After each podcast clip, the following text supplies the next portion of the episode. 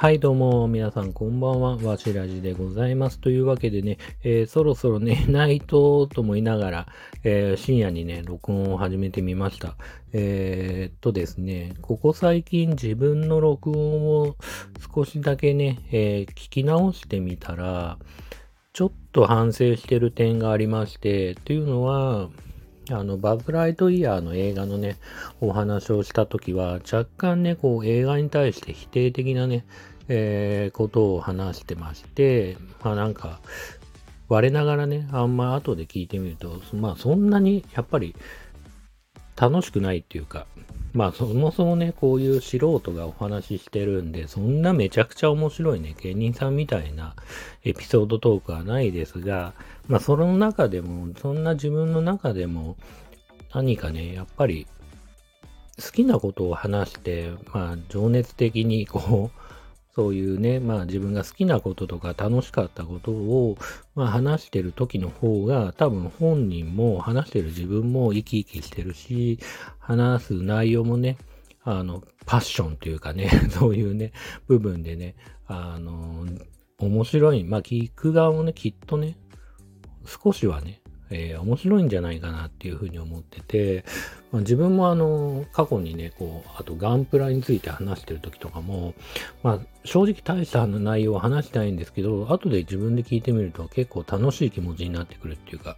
うんそんな感じがするんで、まあね、できる限りね、やっぱポジティブだったり、楽しい話をね、自分はしていきたいなって改めて思ったんですよ。で、そんな風に思い始めて、えー、じゃあどんな話をしようか。もちろんね、こう過去には好きな映画の話とか、えー、いろいろやってきてるんだけど、自分的にはプロレスとかね、まあ、えっ、ー、と、ジャッキー・チェンとか、えー、なんだろうな。まあそういうね、まあゲームの話もそうだし、あなんか自分がね、好きなことをもっともっとね、たくさん話してみようかなっていうふうに改めてね、思いました。で、あの、そんな中ね、まあ、ここ最近という言いますか、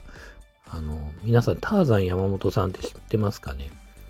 元週刊プロレスの編集長で、で、今75歳ぐらいだと思うんですけど、つい最近ね、あの、倒れたんですよね。日暮里かどっかで、なんか倒、倒れて、まあ、救急車かなんかで運ばれて、んで、なんか、あのー、新聞のね、スポーツ新聞っていうか、あの、のネット版か何かでもニュースで取り上げられてたんですけど、まあちょっと最近、まあ心配だななんて思ってね。まあどのポジションから言ってるんだって感じはするんですけど、まあ実は結構何回か会った、お会いしたことがあって、まあ本、会うたびに僕のことを忘れてはいるんですけど、もう多分10回とか数回は、そうですね、な、そんぐらいはお会いしたことがあって、まあ会話というかお話もしたことあるし、まあ、あまあなんだろうな。自分のね、結婚式の二次会にもサプライズ的に 登場してくれて、友達が呼んでくれたんですけど、まあ、そんなターザン山本氏なんですけど、まあその話もね、ちょっとしてみたいなって思いつつ、ただガチでターザン山本さんの話をしてしまうと、まあなんか、まあ、10分とかじゃね、収まんない気がしてるんで、今日はちょっとね、こう、触りの部分というか、あのープロローグ的にね、こう予告編的にね、ターザヤモードの話をね、ちょっとだけしようかなというふうに思ってます。あの、っていうかね、ターザヤモモさんのね、好きな話というか、まあその一連の流れというか、まあ、大河ドラマ的な感じですごい大好きな話がありまして、でもやっぱりその歴史というか多少こう、なんつうかな、あの、時代をね、知った上で理解しないとなかなかむず、難しいっていうのかな。まあ、理解しがたい話でもあるんで、ちょっとね、改めてね、まあ、ターザン山本氏が、まあ、こう、週刊プロレスの編集長をしてた頃のお話をね、改めて、こう、おさらいと言いますか、していきたいなっていうふうに思うんですけど、まあ、その、90年代、まず90年代ですね。で90年代にターザ山本氏は、こう、週刊プロレスに編集長されて、まあ、好評40万部とか、1週間にね、あの、週プロをね、売り上げるような、まあ、ムーブメントというか、えっ、ー、と、本当にカリスマ編集長で、当時まあ僕もそうだし、まだ学生だったし、まあ子供だったっていうのもあって、雑誌からの影響ってすごい大きかったんですよね。で、90年代がどんな年、年っていうか、プロレス界にとってどんな年だったかっていうと、まあ、新日本プロレスでいうと、まあ、闘魂三重士とかがメインになって、まあ、武藤敬司、橋本真也、長野正宏、まあ、その他にも、長谷とかね、健介とかもいて、受信三太郎だとかね、いて、で、三重士の人気もすごい絶頂で、で、その、なんだろうな、その先輩というか、まあそのちょっと上には、えー、長州藤波もいたし、猪木もね、まだ引退してなかった部分もあって。で、えっ、ー、と、まあ全日本で言うと、まあライバル会社というか新日本に対してのライバルプロレス団体なんですけど、まあ全日本で言うと、四天王プロレスって皆さんご存知ですかね。まあ四天王プロレスって言われて、えー、っと、まあその上には本来だったらジャンボ鶴田とか天竜とかいたんですけど、まあ天竜は脱退して、えー、ジャンボ鶴田はちょっと病気になってしまって、で、その後どうすんだって時に、えー、三沢光晴、えー、川田俊明、で、田植と小橋と、えー、その4人でね、四天王と言われて、まあ、毎回毎回ね、まあ超ハードなプロレスをするんですよ。まあ、60分フルタイムね、戦い抜くみたいな、それも技もガンガン、こう、脳天から落とすような形の、えー、プロレスで、超ハードなプロレスをやってる時代ですよね。で、それ、まあ、その視点の以外にも、秋山とか、ジョニー・エースとか、えー、殺人魚雷コンビの、えーと、テリー・ゴディとか、えー、スティーブ・ウィリアムスとか、まあ、スタン・ハンセンもいたしね。うん。すごい時代ですよね。で、まあそういう全日本のそういうプロレスもあって、で、新日本は新日本でね、さっき言った通り、まあ、あの、三重士のね、時代がやってきて、あの、まあ90年代後半になると、ドームツアーなんてこともやってて、まあ、えー、都心での、その、えっ、ー、と、大きな箱というか、その、アリーナとか、えー、そういう会場をね、バンバン、まあ、えー、超満員札止めにするような、えーと、ビッグマッチをね、どんどん打って、まあ、攻撃、うんと、アクティブにというか、攻撃的にというか、まあね、えっ、ー、と、どんどんどんどん、え、攻めていったのが新日本プロレスですよね。で、全日本っていうのは、まあ、比較的保守的って言われてて、まあ、それでも日本武道館を毎回毎回ソールドアウトにするような、えー、感じで、まあ、プロレス自体がすごくブームな時代で、で、90年代は、こう、前場とか、まあ女子プロレスもすごい人気があって、あの、90年代に、えっ、ー、と、前女とか、えー、JWP とか LLPW とか、あと FMW の女子部門というか、くどめとかね、えー、もいて、まあその、それらの団体がかつ、こう、全面対抗戦みたいな、えこともやるようになって、まあ横浜アリーナとかも超満員だったし、まあ女子プロでありながら東京ドーム工業なんかもやってたし、で、まあ、知らないかもしれないですけど、まあ、北斗対カンドリーっていうのは超名勝負っていうので、未だに語られるような試合が行われたりしてましたよね。あとは、その流れ的には、FM だ FMW ってこう、大仁田淳が、まあ、えっ、ー、と、電流爆破とかでものすごく人気になって、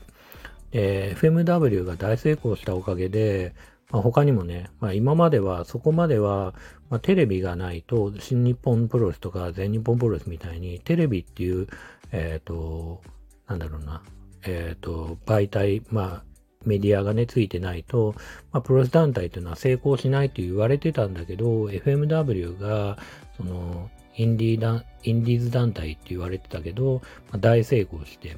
まあ、それに乗っかるというか、えーと、その流れに、え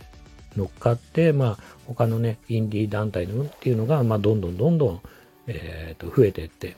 まあ、途中からね、もう、プロレス雑誌とかも追い切れないぐらいインディー団体と言われるようなプロレス団体がどんどんできて、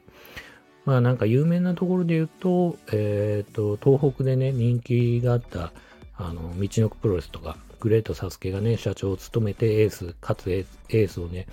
やっていたグレあの、道のプロレスとか、もあったりとかして。あとは別の流れだと、まあ、その、今、電流爆破って言いましたが、まあ、電流爆破ただ、一番対極にあるね、あの、UWF ですよね。で、まあ、90年代入っちゃうと、もうリングスとか、ユーウィンターとか、藤原組というか、パンクラスとか、まあ、まだ UWF がね、分裂して、で、ユーウィンターで言うと、まあ、高田信彦とか、リングスで言うと前田明とか、パンクラスだと船木みたいな感じでね、UK と言われる団体が、まあ、それぞれ分裂して、まあ、90年代にしのぎを削っていくと。で、まあ、ちょっと、うーん、まあ、93年かな？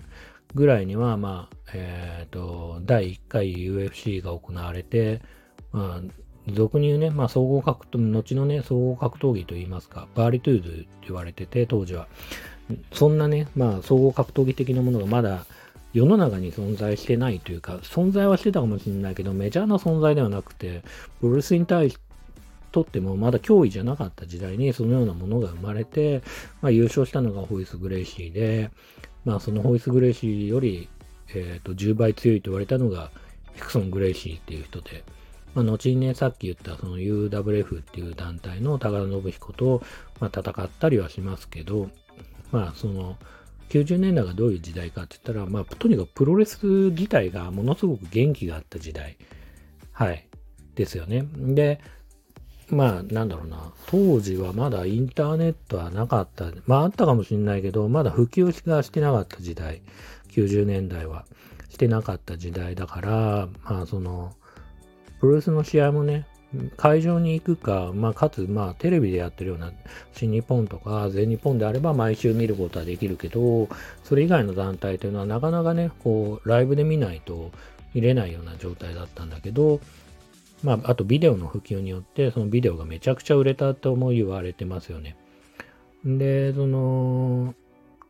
いう意味で言うと、まあ 僕なんかは水道橋のこのプロレスとか格闘技専門ね、えー、レンタルビデオショップみたいなのがあって、すげえ高かったと思うんだけど、まあそういうとこ入ってたまに借りたりとか、まあそれかまあ近所のビデオショップ、レンタルビデオショップでも格闘技コーナーみたいなのがちょっとあって、そこで借りれるようなプロレスの試合なんかはたまに見たりとかするぐらいかな。うん。で、そんな感じでプロレス自体が元気があったし、まだインターネットがない時代の90年代。そんな中で、要するに、テレビもないですと。で、インターネットもないですと。えー、そうなってくると、じゃあ、さっき言った道のプロレスとか FMW はどこを頼ればいいのってなったら、もう、その唯一の宣伝媒体になりなり得るのが、週刊プロレス。まあ、当時は、もうすでに廃刊はしましたが、あとゴングですよね。週刊ゴング。ゴングと、えっ、ー、と、シュープロ。あと、ちょっと新聞っぽいというか、えっ、ー、と、本当に、なんだろう、あれ、なんて読むんだろう。あとは、ファイトっていう、な雑誌じゃないな、あれ、新聞っていうのかな。あの、みたいな感じのね、ファイトっていうのがあって、ファイトも週1回だったかな。僕なんかはもう結毎週、むしろ最終的にはファイトしか読んでなかったんですけど もう写真とか見なくていいかなと思ってて。で、そんな時代に、こう、雑誌とか、まあさっき言ったその新聞的なものが、こう、プロレスをね、支えてた時代がありましたと。まあ、この話だけでもう13分経っちゃいましたね。うん、そんな時代があったんですよっていうので、まあ、ザ、続くって感じなんですけど、うん、まあ、そのね、週刊プロレス、当時めちゃくちゃ売れてた週刊プロレスの、えっ、ー、と、編集長をしてたのがターザン山本で。まあ、だから、時代も良かったし、まあ、かつそこに対して、その僕らがし、本当はプロレスのね、情報を知りたいじゃないですか。例えば G1 クライマックスっていう、まあなんだろうな、まあ、夏の祭典とも言われているプロレスのイベントがあるんですけど、まあ、その結果を知りたいってなったら、まあなんかプロ、シュープロかなんかのその電話サービスみたいのもあったんですけど、まあ大体翌日にあのスポーツ新聞を買って、そのプロレスの結果を見るっていうのが、まあすごく楽しみだったと。いう感じなんですよね。まあ、今だったら、例えばサッカーの試合があるけど、家に、まあ、家で録画してて、家に帰るまで結果知りたくないんだよね、なんていう人今いるじゃないですか。でもなんかこう、ネットをつなげちゃうと、そこになんか結果がボーンってニュースで出てきたり、ツイッターをつなげたらそこで誰かがね、勝敗のことをつぶやいてたりして、ネタバレがすぐされちゃうんだけど、当時は、知り、結果を知りたくてもなかなか知れなかった時代。まだインターネットがなかった時代がありまして、まあそういう意味だと、当時は情報をね、本当に買いに行く。うん。自分から探しに行くっていう時代があって。今はだから、情報の方からこっちに向かってくるような感じの時代になってると思うんですけど、まあそういう時代に対して週刊プロレスっていうのの、だから、さっき言った通り、そのテレビで見れない試合っていうのがたくさんあるんですよね、当時はね。じゃあどうやって想像、まあこの試合面白かったのかなとか、今度、このプロレス団体見に行ってみようかなと思うかは、やっぱりシュープロの影響っていうのはすごく大きくて、ですよね。で、だから、シュープロの記事を読んで、そのまあ今考えればね、一人の記者のね、この気分によってね、やっぱり左右されちゃうんですけど、その記事がね、また当時は結構、なんつうかな、中立的な立場で書いてないから、逆にすごく面白かったんですよ、週刊プロレスっていうのが。で、その、で、それを読んで、またその、あ、この試合はきっとこういう試合だったんだって想像して、で、また試合を見に行くとか、えっと、そういう感じですごく楽しみにしてた時代があったなっていう感じなんですよね。で、そこに対しての、その、さっき言った週刊プロレスの編集長がターザ山本で、ターザ山本っていうのは、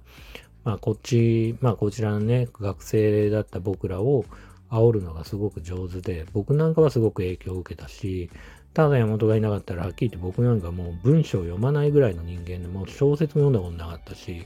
文章を読む、かつ当時はそのシュープロっていうのは活字プロレスとも言われてて、